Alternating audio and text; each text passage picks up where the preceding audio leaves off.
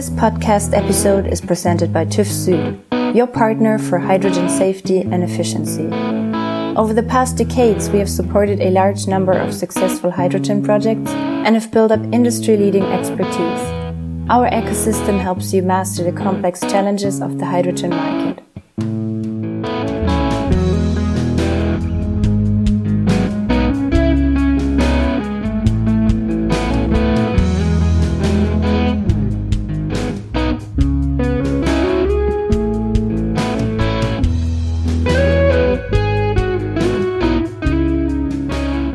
Welcome back to the Hydrogen Bar. Welcome back to your favorite podcast on hydrogen and fuel cells. We are happy that you have found the time once again to listen to our newest episode. And we have a very prominent guest here once again today. So I want to say hello to Johannes. Hi, Johannes. Yeah, thank you, and thank you for calling me so prominent.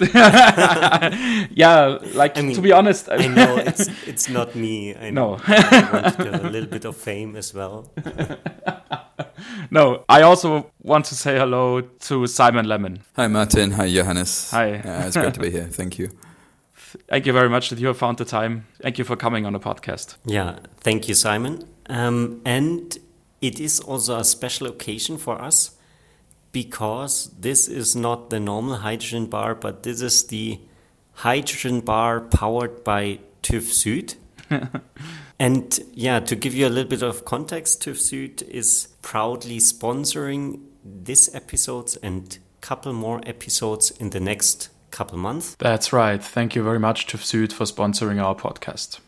Uh, Simon, you are with TÜV Süd and you are working out of the office in Shanghai. Yes, that's right. Would you be so kind and just introduce yourself in a couple of sentences for our listeners? That would be nice. Sure. So, um, my name's Simon Lemin, and in China, I'm the director for Industry Service Division of TÜV um, and that covers our green energy and sustainability business, uh, which is where our hydrogen business is, is based. Um, I'm also the local product specialist for hydrogen in, in Greater China.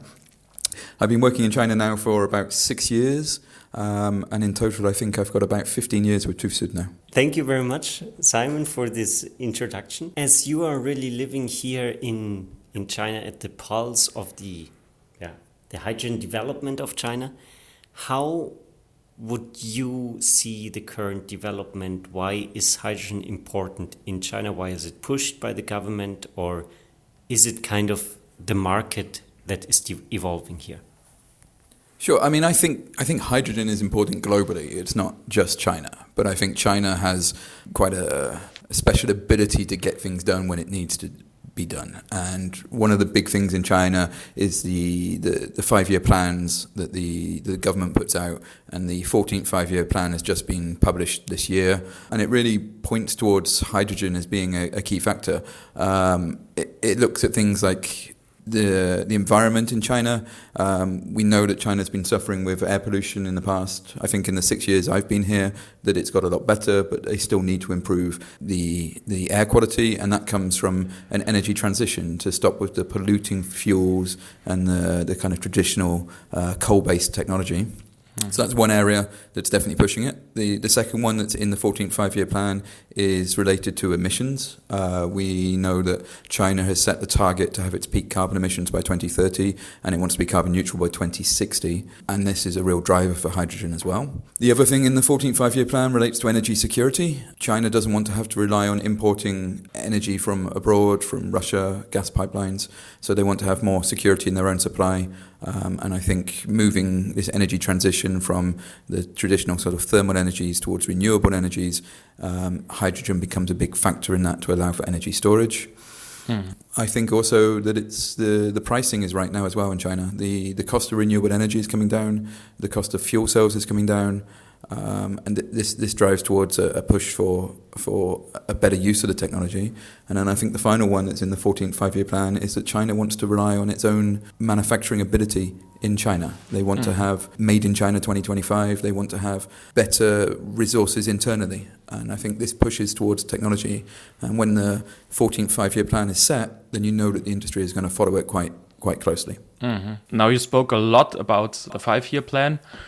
Would you say that all of the hydrogen activities which are going on in China at the moment are reflected or respected in that five year plan, or is there also some activities which uh, come from yeah more like private uh, actors which cannot directly be found in the five year plan? Yeah, I think the industry is is pushing for itself. They're not going to, you know, you know, the companies in China are like companies anywhere else. They want to move into profitable business and they mm-hmm. want to mm-hmm. be successful. And I don't think they'd be pushing hydrogen as an answer if they didn't see that it was beneficial for themselves as well. I think there is a healthy mix of state owned companies pushing hydrogen, but also private companies. And even here in China, we see the developments with hydrogen with many of the automotive companies from like international players like VW, for example, and some of the heavy duty trucks. Mm. They're all pushing uh, hydrogen fuel cell vehicles as, as a solution for the future. Mm. So, how would you describe the yeah status of development. Is this all still kind of very early, or is it already in a more mature phase? Do you, do we see here in, in China real yeah applications happening, or is it all like in on the drawing board and with big plans? I think you have to you have to look at it in two different areas. One, which is just hydrogen generally, and there, the hydrogen industry in China is already quite big. They produce a lot of hydrogen every year, but it's done through what I would say the traditional way, um, mm. the, the, black and the grey hydrogen. Um, the future and the plans are all surrounding the the low carbon hydrogen and I think that's important to make a big distinction between the two of them here.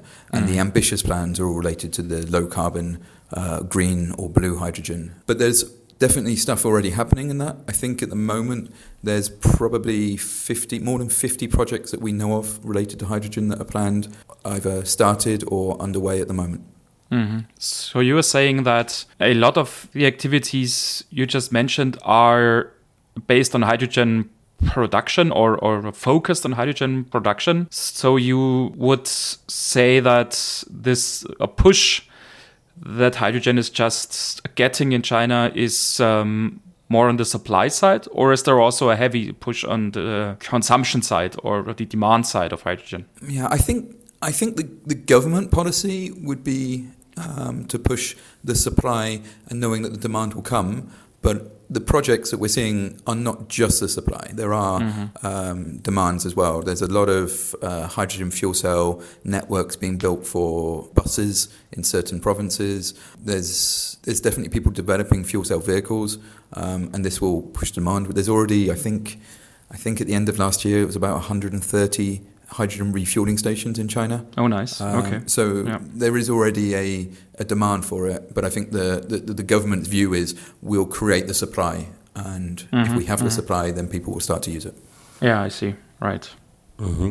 So would you say that then this transportation is a key development here? Um, I have the feeling in Europe it's often very much focused on industry and yeah, getting steel green, getting like chemical processes green. Mm -hmm. Is here this transportation a, a much bigger aspect? We also have the situation in Europe, if I may just jump in, that that a few of the car manufacturers in Europe are seeing uh, hydrogen not in a, a, too positive way, right?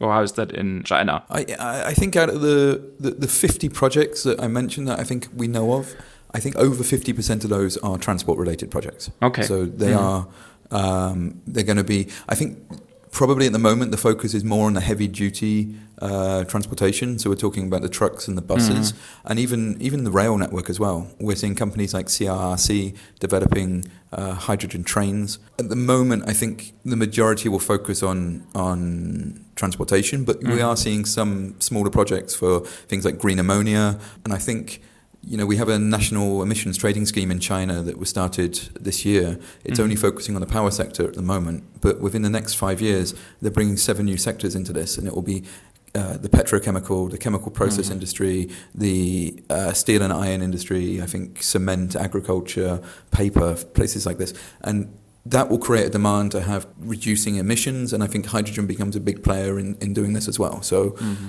yes, at the moment, transportation, but for sure in the future, it's going to be more industrial as well. Okay. You mentioned that at the moment there are 130 hydrogen refueling stations um, in operation in China. Now, when you are focusing on heavy duty transport, of course, you would not need as many refueling stations as you would need when you would have to operate a fleet or, or a big amount of hydrogen powered passenger vehicles. But nevertheless, China is a very big a country with huge distances yes. between places. So I think um, 130 refueling stations can only be a start, right? Yeah, for sure.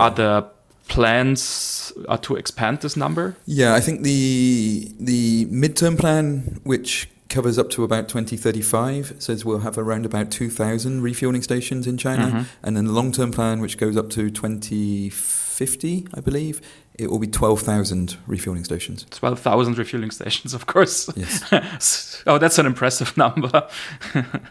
okay. So it's really then covering probably the whole country to make this heavy duty transport really possible? And probably then also addressing ships um, as you said trains and so on. I mean yeah it is impressive. Do you know how much uh, the, the, the, planned hydrogen or, or is are there kind of targets laid out in China for how much hydrogen should be used? Uh, is there some some government targets? I mean this is of course always what comes up when talking about China. China makes targets. Is this also happening for hydrogen?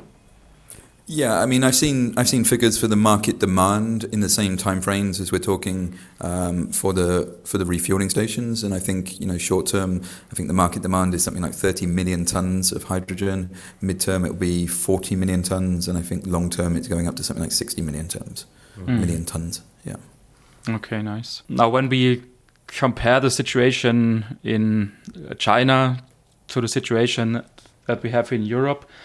Uh, here in Europe, we we are still seeing a lot of people being uh, cautious about hydrogen. So they primarily see the potential dangers that could evolve from using hydrogen. We always have the example of the Hindenburg airship, which went up in flames um, a few decades ago. Oh, people are still a bit cautious about it, hydrogen. Would you say that the situation in China is similar, or is there, yeah, like no personal feelings about hydrogen with the normal people on the streets? I'm although I've been here for six years, Martin, I'm not sure my Chinese is good enough to know what the people in the street are talking about.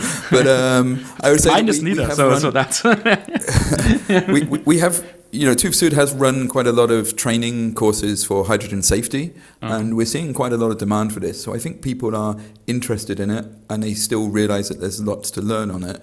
And I think part of what we do as a company as well is about educating people. It's about providing that security in new technology that it's it is safe to use, and we're working with with many of the major players and their workforce. Um, not so much for the public at the moment, but mm-hmm. I think. I mean, I've, I've not seen anything from what I've seen in certainly in the in the English speaking press that's negative about hydrogen, okay. and we're seeing some of the big kind of political leaders from the past. Um, there was one very sort of famous um, ex-government employee now in China who was he was called the the godfather of the electric vehicle and it was it was him who pushed the China to develop the, the battery electric vehicles and he's now putting his weight behind um, hydrogen, hydrogen, fuel cell vehicles right. okay. and I think if he's doing that then he'll have a lot of respect from the people as well mm-hmm. and I think people will, um, will will follow what what is being done. Mm-hmm. Mm-hmm. Okay, nice. Would you say that we will also see uh, passenger vehicles are powered by hydrogen in uh, China sometime in the future, or do you think that we'll have a situation comparable to the situation in Europe once again, where we will most likely start with the heavy duty applications and um, it's still not thought to the end whether there will be hydrogen passenger vehicles at all or not? I, I think there will be. Um, I think it will start similarly to Europe here, that it will be the, the heavy duty vehicles, mm-hmm. but I think passenger vehicles will be there. Um, whether or not they are true hydrogen vehicles or they're using hydrogen as kind of a, a range extender for Range battery extender, vehicles. Yeah, yeah. That's also a possibility. Today, actually, I met with a company in China who are designing a vehicle to do just that. They want to kind of half the battery size and put in low pressure hydrogen canisters, which they can you can basically uh, plug and play canisters to Nice. to d- use as a range extender. Um, They already have it for kind of scooters and moped type designs, but now they want to put it into a small passenger vehicle. So I think I think this will come. Okay, nice. I mean, in this regard, it's also worth mentioning that here in China we see or people are very open to these new technologies. So I think there will be a lot of openness to experiment also with this and kind of have these yeah these new solutions that have then hydrogen inside and yeah less fear and more kind of yeah excitement and trying it out Mm-hmm. you probably see it similar, right? Mm-hmm. Yeah, I think. Um, I mean, China is much like the rest of the world, where it's people influence other people. You know, there's a strong influencer cu- culture in China as much as there is in in Europe or America, and I think what you'll see as well is that the the kind of demand for sustainable solutions becomes bigger, and people want to have that sustainable lifestyle and. You know, hydrogen fuel cells become a status of somebody who wants to to change the world, uh, as long as they are again, we're going back to low carbon and green hydrogen, but as long as they're using that, then this becomes a thing that is kind of a sustainability status symbol. Let's have a look on the uh, technological aspects of hydrogen. We here in Europe, or especially we here in Germany, we always have the fear that our knowledge or our know how will be lost to other countries as soon as a production or manufacturing is scaling up and our production is moving to other countries, uh, for example, in Eastern Europe or also in Asia. Would you say that there really is a danger for Europe that knowledge regarding hydrogen will be lost to countries like China? Or would you say that the technology level in China is already so high or so advanced that this danger is simply not existing? Okay, I think um, when you look at the differences in technology at the moment, I think you would say that Germany is probably ahead of China when it comes to certain aspects. Um, certainly with electrolyzer technology, like um, the difference between alkaline electrolyzers and PEM electrolyzers, China has basically built most of its industry on alkaline technology. Okay. And if they want to move towards the the green uh, hydrogen, low carbon hydrogen with PEM electrolyzers, then they're probably a little bit behind. Um, and I think they will catch up uh, for sure. There's a lot of European companies already doing business here. So whether it's local Chinese developers or uh, European uh, companies wanting to have cheaper manufacturing, for sure China will build up its capabilities. But I think there's going to be new developments in hydrogen that perhaps we're not looking at at the moment, whether it's direct PV to, to hydrogen or it's um, some of the other technologies that you can use.